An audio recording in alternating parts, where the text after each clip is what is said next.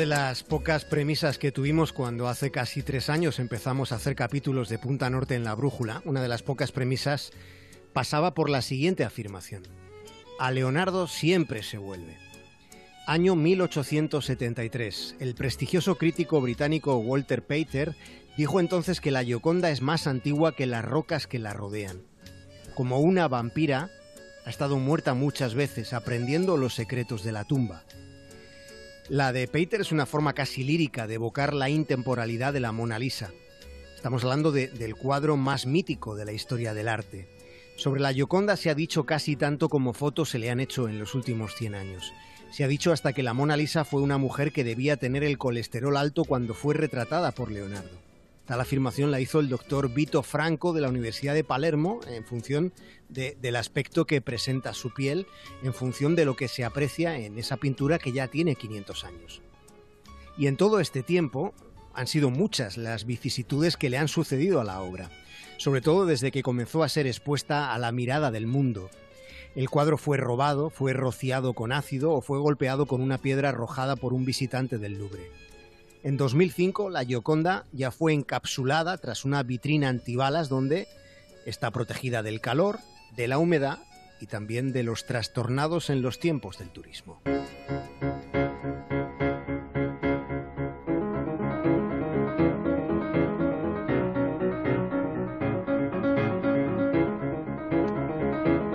El año pasado el Louvre recibió más de 8 millones de turistas. Es el museo más visitado del mundo y casi todos los que van acuden con una intención por encima de todas las demás, situarse delante de la Gioconda. Aunque esta afirmación quizá no sea del todo exacta.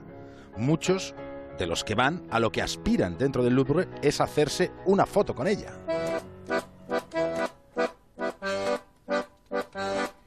Estamos en la galería principal del Louvre y vemos cómo una multitud se concentra en torno a ese cristal blindado. En todo el museo no hay ningún otro sitio tan concurrido. La mayoría de los que forman parte del tumulto elevan alguno de sus brazos sosteniendo sus teléfonos móviles. Unos se hacen autorretratos con la Gioconda al fondo y con las cabezas de otros turistas que no conocen de nada pero que aparecen irremisiblemente en el encuadre. Otros, quizá los menos, tratan de hacer lo que ellos consideran que sería una buena foto sin pensar demasiado que le están haciendo una foto al cuadro más retratado de la historia. Entre todos ellos, en esa escena, en esa melea ansiosa, entre todos ellos nos fijamos en una pareja joven. Ambos tratan de llegar, intentan tomar posiciones próximas a la vitrina antibalas.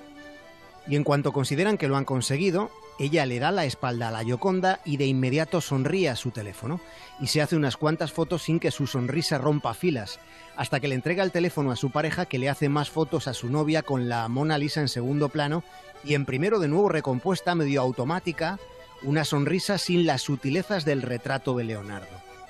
Y después lo mismo pero al revés, después él es el fotografiado. Hay muchas fotos y pocas miradas. Ninguno de los dos ha dedicado más de un segundo a fijarse en el cuadro, a tratar de apreciar los detalles de ese lienzo sobre madera que tiene más de 500 años.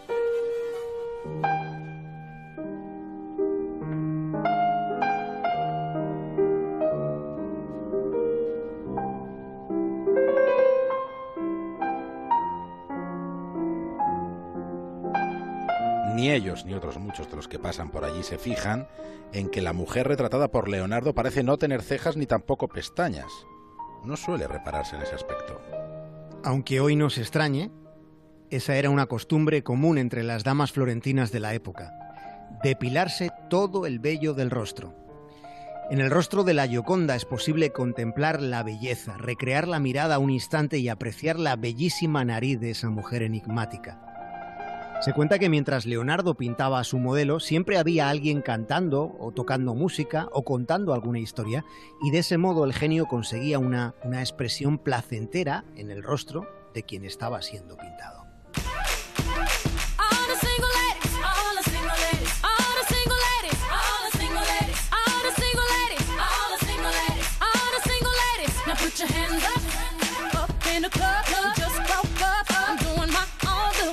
Del tumulto que les hemos contado ante la Mona Lisa es un ejemplo de cómo se vive el arte en los tiempos de lo digital. La fotografía digital se ha convertido en la experiencia principal ante una obra como la Gioconda, teniendo en cuenta además que el cuadrocumple de Leonardo puede verse mejor en mejores condiciones en un libro o en internet. Eso es así, salvo que se sea una celebridad planetaria. Octubre de 2014.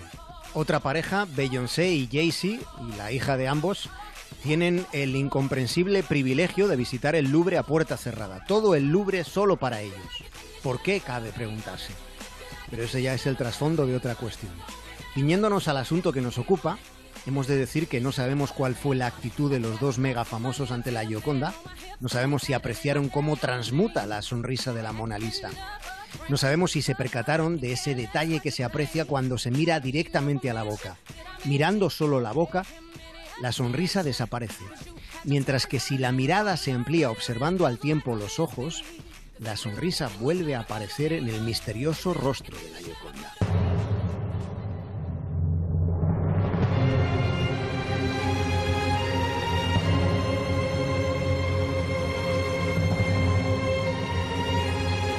Otro de los aspectos significativos que ocurren con obras maestras como la Gioconda es el fenómeno de la sobreexposición.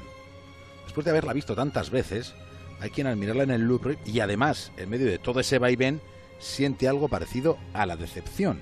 Son muchos los que admiten que la figura se ve pequeña y oscura y lejana, incluso al otro lado del cristal antibalas. En su relación con el arte, la más alta tecnología audiovisual sigue cumpliendo con la vieja sentencia de McLuhan. El medio es el mensaje.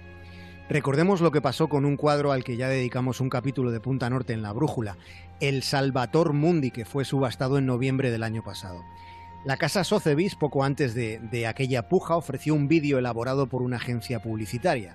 Un vídeo en el que se hacía una aproximación sinuosa, muy sensorial, que sobre todo era modernísima mercadotecnia mostrando un cuadro al que se consideraba el último Da Vinci.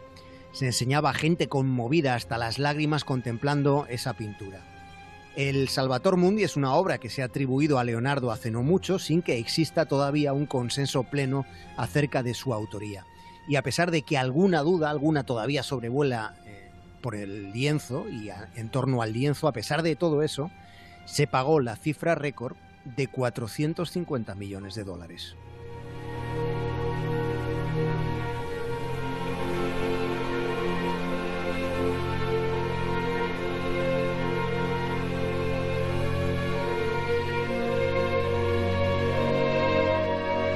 ¿Qué se pagaría por la Gioconda? O sin pensar en el cuadro más famoso de la historia del arte, ¿qué se pagaría por otras obras indiscutibles de Leonardo? En relación a esa pregunta retórica, podemos decir que afortunadamente todavía siguen existiendo algunas creaciones tan superlativas que no tienen precio.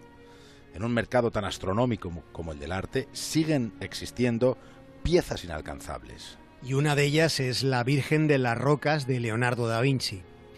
Sobre ese cuadro, Scott Rayban firmó un artículo en el New York Times en el que cuenta una historia muy interesante, muy emotiva, que resulta también muy descriptiva. Explica que en el Louvre los millones de visitantes que recorren la gran galería del museo pasan de largo en su inmensa mayoría, pasan de largo, sin prestar la más mínima atención a ese lienzo titulado La Virgen de las Rocas. Se trata de una obra maestra de Leonardo da Vinci, que está plenamente documentada a principios de 1480. Si ese cuadro saliera a la venta en una subasta, con toda certeza se vendería por una cantidad muy superior a la que se pagó en noviembre por el Salvator Mundi. Y probablemente sería entonces cuando todos estos millones de personas que han pasado de largo por la gran galería del Louvre sin prestarle atención a, a, a ese cuadro, camino de la Gioconda, pues entonces sí que querrían saber algo más de ese lienzo. En ese artículo al que nos estamos refiriendo, cuenta Scott Rayban en el New York Times, cuenta la situación de una mujer llamada Dulce Leite, que allí, en el museo más visitado del mundo, había podido y querido dedicar 15 minutos de su vida a contemplar con toda la calma la Virgen de las Rocas. Aquella mujer estaba sola ante el cuadro, ella sola, sin nadie a su alrededor. Lo estaba en aquel instante ante una creación del gran Da Vinci, ante una creación fabulosa y solo unos pocos metros más allá lo que estaba era la multitud apiñada ante el cristal que tapa de un modo más o menos transparente a la Gioconda. Esa mujer llamada Dulce Leite le contó al periodista que se sentía contenta porque podría recordar para siempre aquel momento que ella, ella tuvo para sí misma ante la Virgen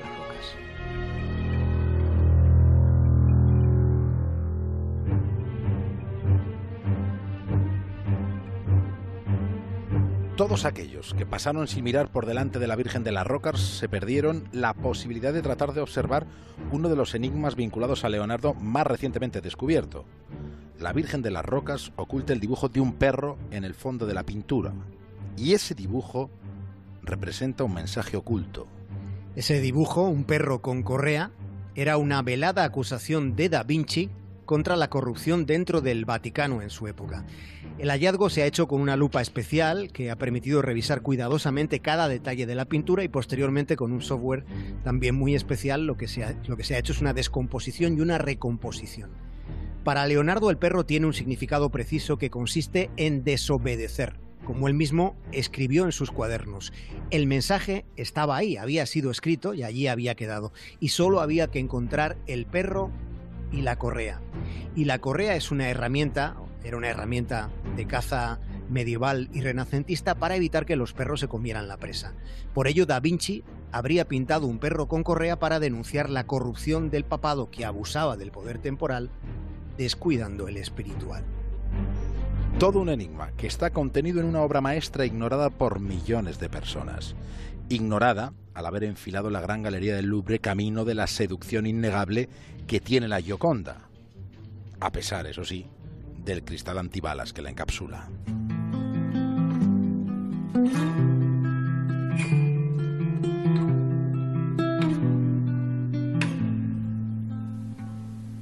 Forgive me, here I cannot stay. He cut out my tongue, there is nothing to save. Love me, oh Lord, He threw me away. He laughed at my sins, in His arms I must stay.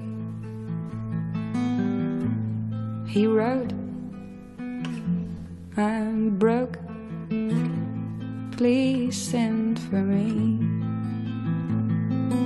Hasta el lunes, Javier Cancho. Un abrazo, David el cura. And spoken for, do not tempt me.